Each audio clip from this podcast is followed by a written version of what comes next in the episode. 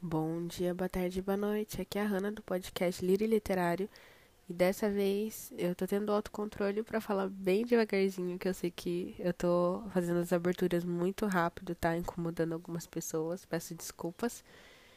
E tudo isso para já entrar na, na vibe desse, desse conto escrito pela, pela Cristiane Dias, que é voluntária desse projeto já de longa data. Já compartilhou alguns contos dela aqui então vamos para mais um Lírios ao Vento e vamos para a história.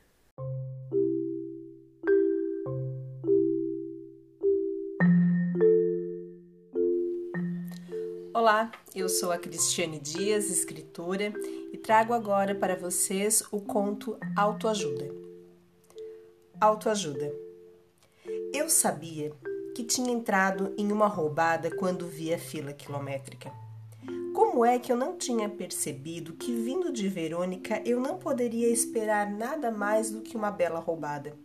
O problema foi que ela me pegou no ponto mais fraco, quando disse a palavra mágica. Livro? perguntei incrédula. Sim, você vai à livraria comigo? Claro. Como eu não poderia ir à livraria? Eu adoro livros, posso passar uma tarde inteira em uma livraria, poderia até mesmo morar em uma livraria. E se me perguntarem, sim, eu tenho muito, muito mais livros que sapatos. Verônica divide comigo o apartamento e ela sim tem mais sapatos que livros, e mais bolsas, e mais brincos, perfumes, roupas e batons. Perdi a conta de quantas vezes a convidei para ir à livraria e em todas ela disse que não. Justiça seja feita, ela me convidou inúmeras vezes para ir ao shopping aproveitar as liquidações e eu sempre disse que não. Quando ela parou bem na minha frente, fazendo com que eu interrompesse a leitura na melhor parte, deve existir um lugar no inferno para quem interrompe a leitura alheia na melhor parte, e me disse toda empolgada que queria comprar um livro senti que minhas preces estavam sendo finalmente atendidas. Se ela adotasse o hábito da leitura, as conversas no café da manhã certamente passariam do Você viu a última liquidação da loja tal? para Você viu o último lançamento do autor tal? E aí sim seria o paraíso.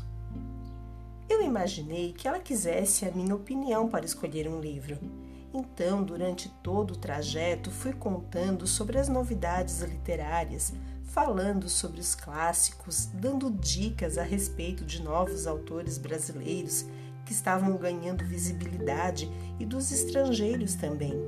Fui, enfim, colocando todo o meu conhecimento literário à disposição daquela amiga traiçoeira. Quando chegamos, ela me contou que já tinha comprado o livro e o tirou de dentro da bolsa, onde o manteve escondido o tempo todo, e disse que queria ir à livraria só para pegar o autógrafo do autor. O livro era de autoajuda de um guru que dava dicas sobre amor e relacionamentos e que estava fazendo sucesso na internet. Autoajuda. Eu me senti uma idiota. Verônica era romântica daquelas que ao conhecer um cara já dava um jeito de saber o signo dele para ver se combinava com o seu. Se o encontro durasse mais de uma semana, ela já estava fazendo planos para o casamento e a lua de mel.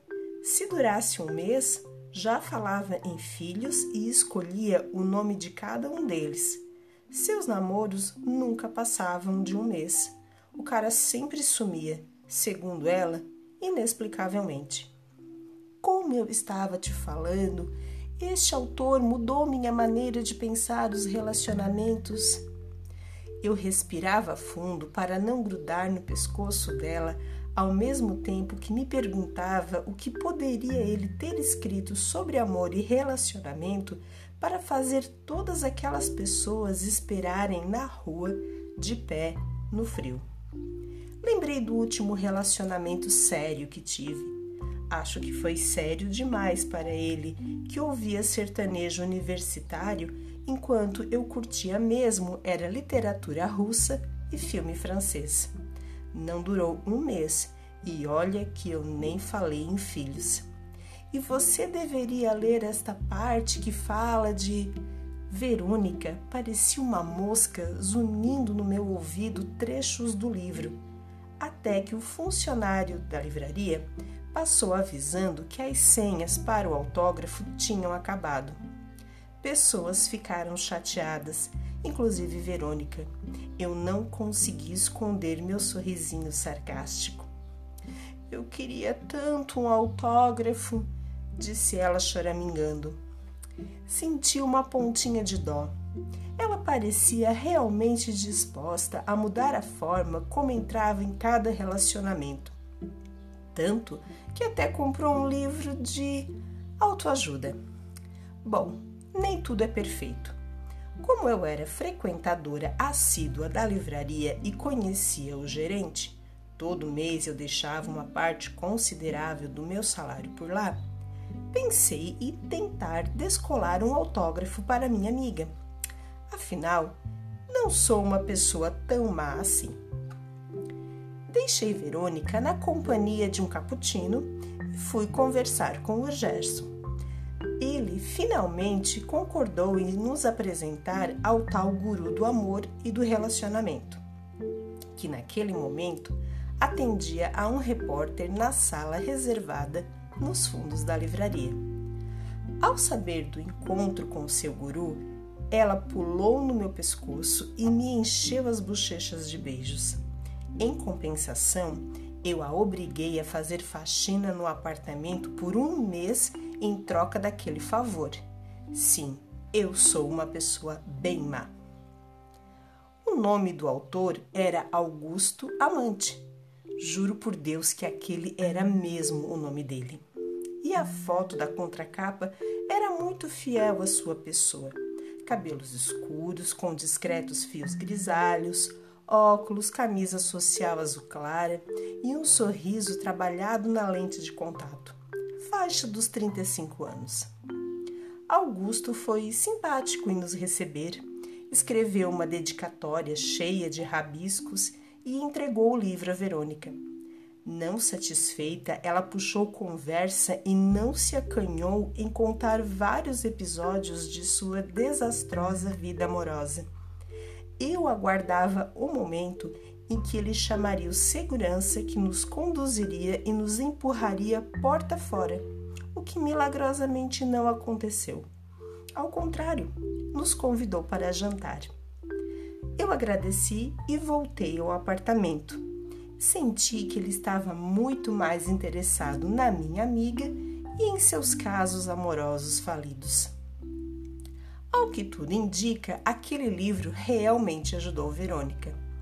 Hoje ela veio me dizer que não dividiria mais o apartamento comigo, pois estava se mudando para o apartamento de Augusto, segundo ela, a convite dele. Jurou para mim que não havia perguntado seu signo, apesar de ter descoberto que ele era de Câncer. Não havia falado absolutamente nada em casamento, lua de mel e muito menos filhos. Fiquei surpresa mesmo com a notícia de que juntos escreveriam um livro sobre relacionamentos, tipo a continuação do livro que os uniu. Ela disse que assim que estivesse pronto, ela e Augusto faziam questão que eu lesse o original antes de ser publicado.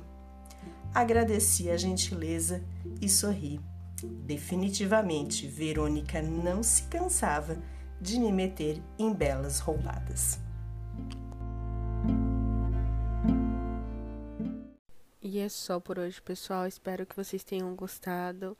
E se você está ouvindo esse episódio através do Facebook ou do YouTube, não esqueça de deixar seu comentário, que é um feedback sempre muito legal, tanto aqui pra gente do projeto quanto pros autores. Então é isso, meus lírios. Um beijo e tchau, tchau.